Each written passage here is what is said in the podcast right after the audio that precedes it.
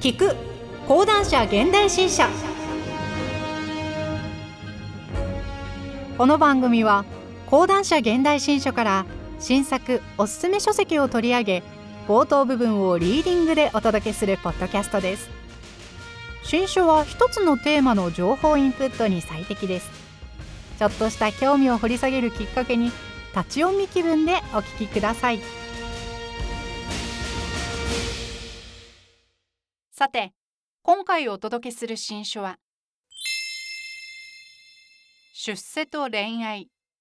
近代文学で読む男と女。斉藤美奈子著。担当ナレーターは小野原睦美です。本書の概要。青春とは何かとは男女ともに簡単には定義できない命題だが前提として必要なのは精神的親離れである。しかし青春期は自分の将来への不安に迷い徐々に自分の世界を見つけるが同時に好きな人ができる時期でもある。日本の近代文学の主人公である青年たちは恋を告白できず片思いで終わるケースが多い。たまに恋が成就してもヒロインは難病や事故などでなぜか死ぬのだ。日本の男性作家には恋愛あるいは大人の女性を描く力がないのではと著者はカッパする。たかが文学の話ではないかと思うなかれ近代文学が我が国日本の精神風土に落としている影は思いのほか深い。明治期の立身出世物語が青年たちの思想に与えた時代背景は見逃せない。同時に戦争が文学に与えた強い影響も。しかし夏目漱石三四郎から20年。女性作家の宮本百合子。信子で新しい女性が恋愛や結婚に縛られない。生きる価値を見つける時代が近代にも到来する。男女ともに時代の変遷とともに成長するのだ。近代文学で描かれた男女の生き方は現代日本の人生の成功と恋愛にかける人々の思いを読み解く大いなる鍵となる。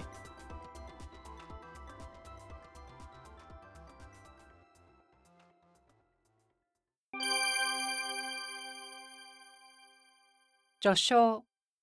出世と恋愛は文学の二大テーマ。文学は大人になって読む方が面白い。自分は将来どうなるのだろう。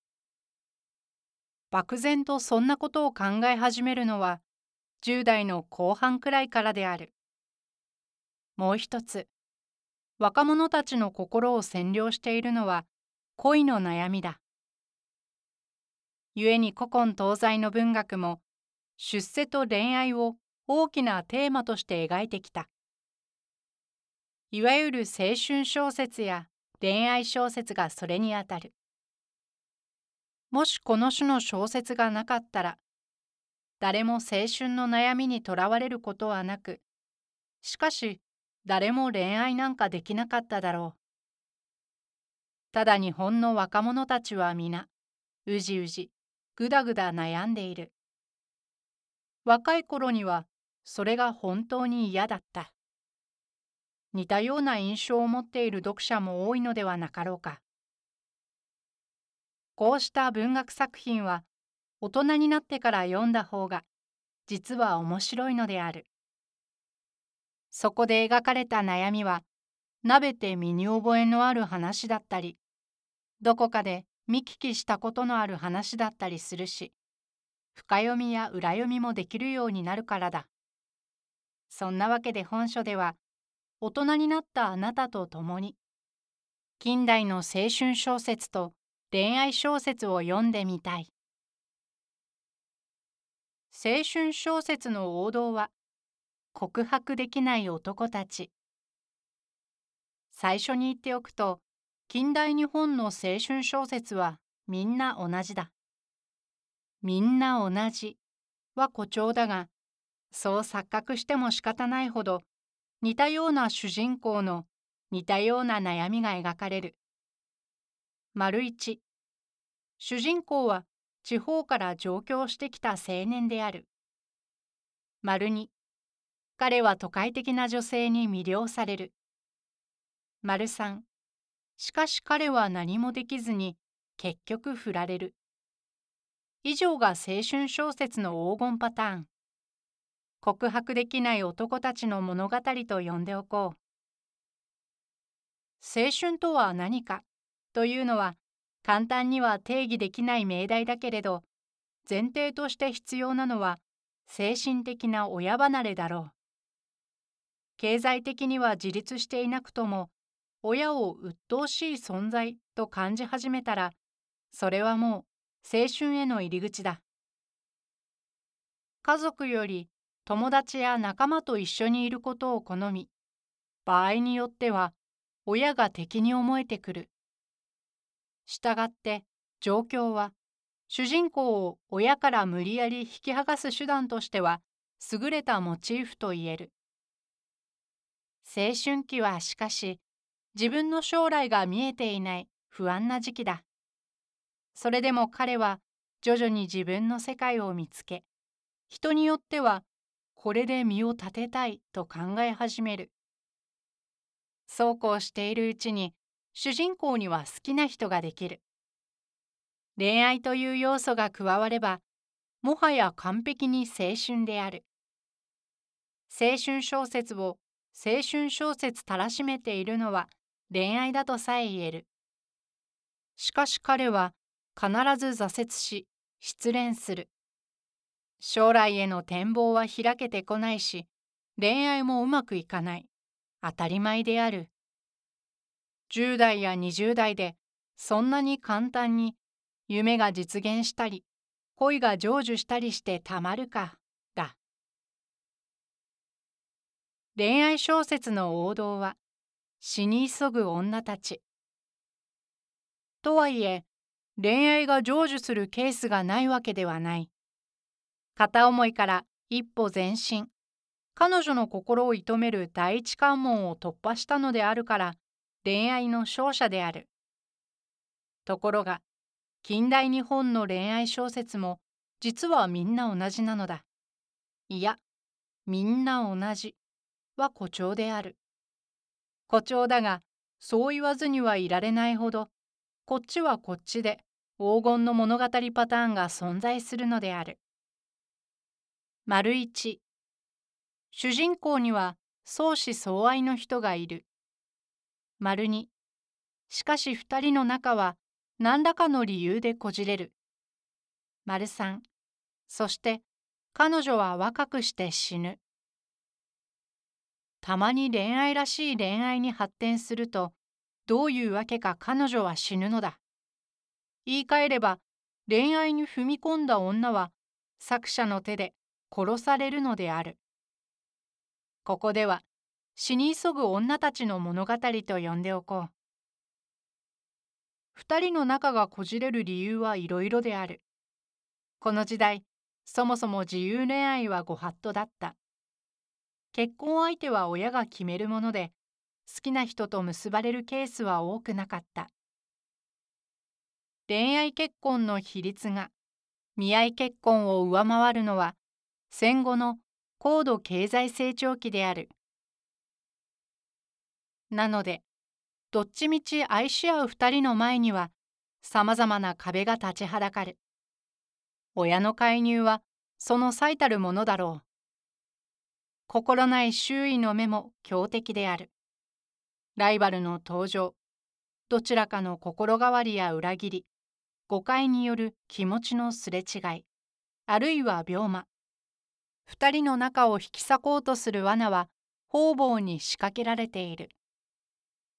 それを一つ一つ乗り越えていくのが恋愛小説の醍醐味とも言えるのだが、なぜだか日本文学の恋愛はゴールに到達することなく女性の死で終わるのである。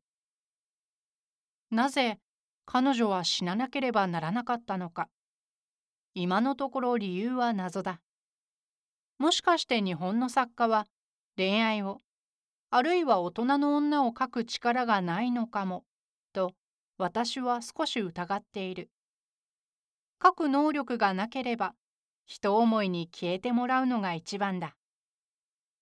それはそれとして、この種の小説にはベストセラーになり、映画や演劇に転用されて普及した作品が多い。大衆が秘伝を好むのは、近世の近松浄瑠璃、曽根崎真珠とか、真珠天の網島とかの時代からどうやら普遍の法則であるらしい。男子校文化が元凶だった？所詮は小説の話である。が、近代文学はその国の精神文化に、あるいは個人の生き方に思いのほか深い影を落としている可能性がある。日本の男性は、概して恋愛が下手である。恋愛に限らず、学校でも職場でも家庭でも、女性とのとあえて限定するが、人間関係の築き方が上手とは言い難い。女性を前にするとどぎまぎして、どう接していいかわからないという人は少なくないし、セクハラや性暴力が問題視されて以降、警戒心を抱いている人もいるだろう。明治大正の青年たちはそんな面倒なことは考えなかった。考えなかったが恋愛には挫折した。なぜこんなことになったのか。考えられる理由の一つは生まれ育った環境である。近代の日本は男女別学の歴史が長かった。とりわけ明治、大正、昭和戦前期のエリートは多感な青年時代を男子校、旧制中学、旧制高校、大学に代表されるホモソーシャルな空間で過ごした。ホモソーシャルとは、アメリカのジェンダー論研究者、イブ・セジウィックが提出した概念で、女性と同性愛者を除いた男性だけ、あるいは男性が圧倒的多数を占める空間での男同士の強い結びつきを指す。男同士の絆1985年もう少しラフな言葉を使えばボーイズラブこういう単色の空間に少年時代から浸っていたら多様な人間関係を経験できずコミュニケーション能力を磨くのは難しい戦後日本の学校は原則的に男女共学になったけれども、ホモソーシャルな空間は存続した。部活もそう。組合などの団体もそう。官僚組織、企業、そして議会。すべて、かつてあるいは現在でも、ホモソーシャルな空間である。戦前戦後の分断も例外ではなかった。近代の作家の多くは男子校文化の中で育った知的エリートだし小説の主人公も圧倒的に男性が多い作家は経験などに頼らずとも想像力でどんな世界でも描ける人たちだと私は思っているし敬愛もしているけれどそうは言っても生まれ育った環境から100%自由になるのは簡単ではない。結果、主人公は妄想を膨らませた挙句、最後は振られて打ちのめされる。たまに恋が実っても、彼女は作者の手で殺されて恋は終わる。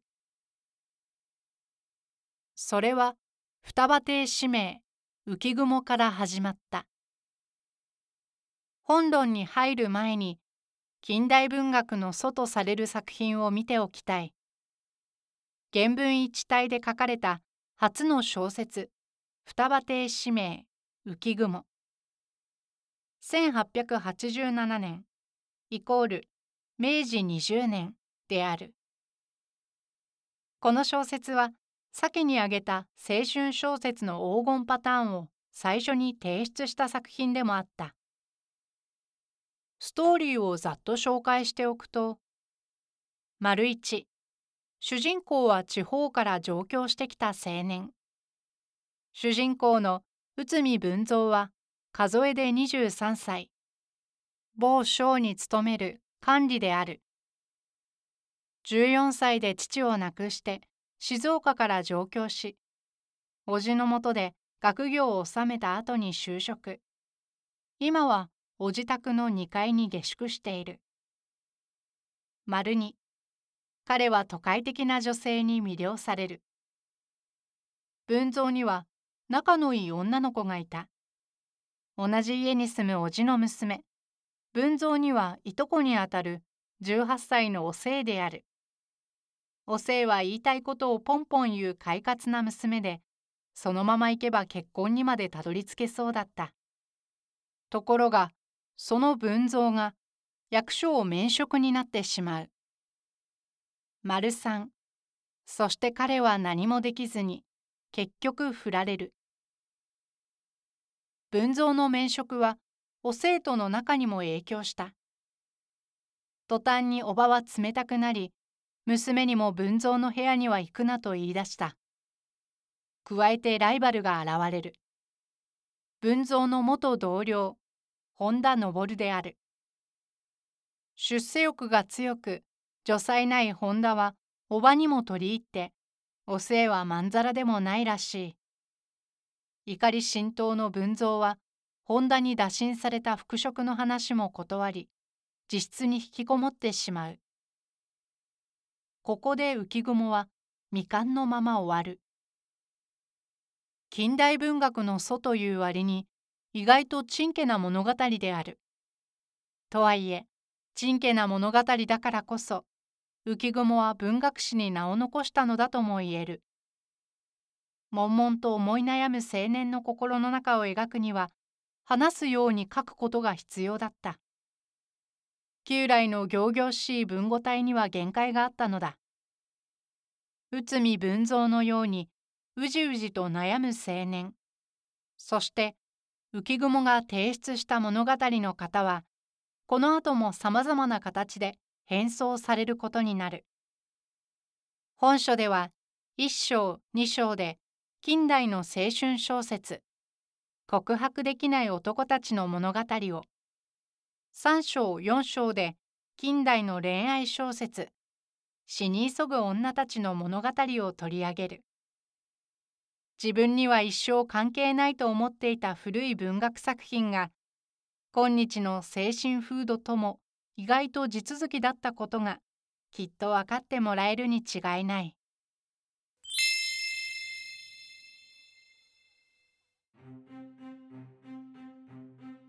今回は講談社現代新書から斎藤美奈子著出世と恋愛近代文学で読む男と女をお届けしました。番組ではリスナーの方からの投票を受け付けております。Spotify で聞かれている方はぜひ投票やアンケート機能を使って番組に声をお寄せください。最後に audiobook.jp からのお知らせです。オーディオブックは家事をしながら車の運転中など好きな時間に本を音声で聞くことができるサービスです。audiobook.jp なら日本語オーディオブック数がナンバーワン。人気のビジネス書や話題の小説など豊富なジャンルが揃っています。アプリをインストールして聞き放題プランに登録すると最初の2週間は無料で何冊でも聞くことができます。ぜひオーディオブックを聞いてみてくださいね。ご利用はアプリストアで「オーディオブック」と検索してみてくださいピンク色の本のアイコンが目印ですこちらでもぜひお聞きください。